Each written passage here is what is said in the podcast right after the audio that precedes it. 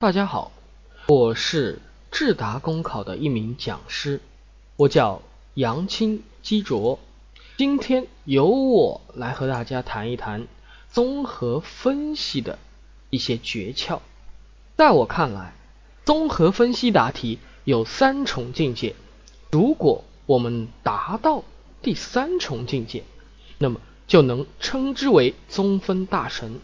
对于大神而言，上岸自然如探囊取物一般轻松自如。第一重境界，我称之为言之无成，听之无恒。这里的恒是恒星的恒，什么意思？如果一道题目答题时间结束了，题目还没有讲完，说话结结巴巴、磕磕绊绊，知乎者也说起来都不顺溜。这样的答题，考官是不会喜欢的。就算内容字字珠玑、文艺盎然，也没有意义，因为你的表述让别人昏昏欲睡，考官没有心思听你答完。第二重境界呢，我称之为言之无文，听之无棱。文是文采的文，棱是棱角的棱。简而言之。意思就是，如果你的答题没有文采、没有亮点，那么你就很难在考官的心里留下印象。文似看山不喜平，棱角何处寻？只求苏与辛。苏东坡和辛弃疾，两者就是大家学习的楷模。苏轼写词是平凡中带不平凡。竹杖芒鞋轻胜马，谁怕？一蓑烟雨任平生。人有悲欢离合，月有阴晴圆缺，此事古难全。苏词只是简单的罗列一些意象，得到的却是难以用语言表达的韵味。这是从朴实之中见不凡。那么新词是什么呢？千古江山。英雄无觅孙仲谋处，风狼居胥赢得仓皇北顾。千金纵买相如赋，脉脉此情谁诉？新词当中充斥着各种各样的表述带。简而言之，苏词我们每个字都认识，都很普通，可是放在一起就有韵味，这叫做低调奢华，有内涵。新词呢，则相反，一眼望去都是典故，立刻给人感觉到高端大气、上档次。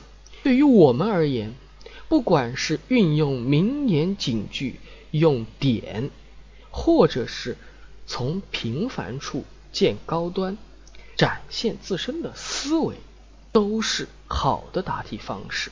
而只有展现了你的思维。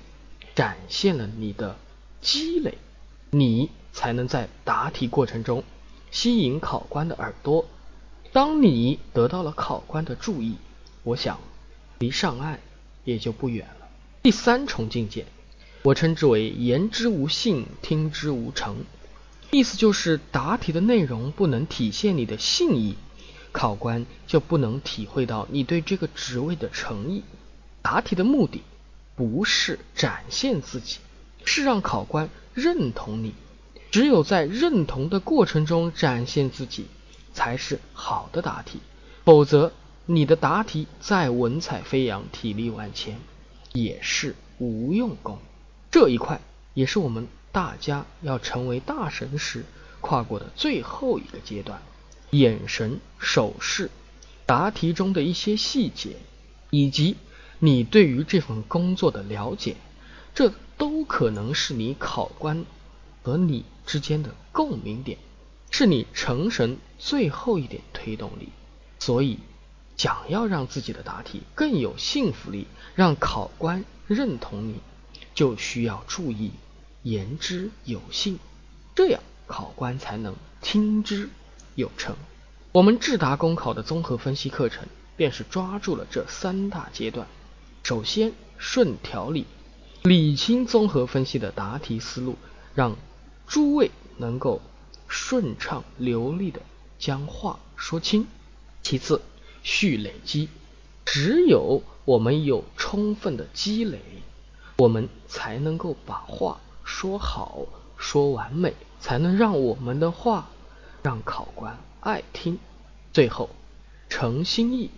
如果我们能以一颗真心向考官展示我们对于这份工作的热情，那么我们就一定能打动考官。打动了考官，下面大家就一定能够公考上岸，这也是我们的最后的目的。好的，今天对于综合分析，我就和大家谈到这里。想要了解更多的动向，请关注 YY 频道。五六七七九六六三，杨青基卓与您在那儿不见不散。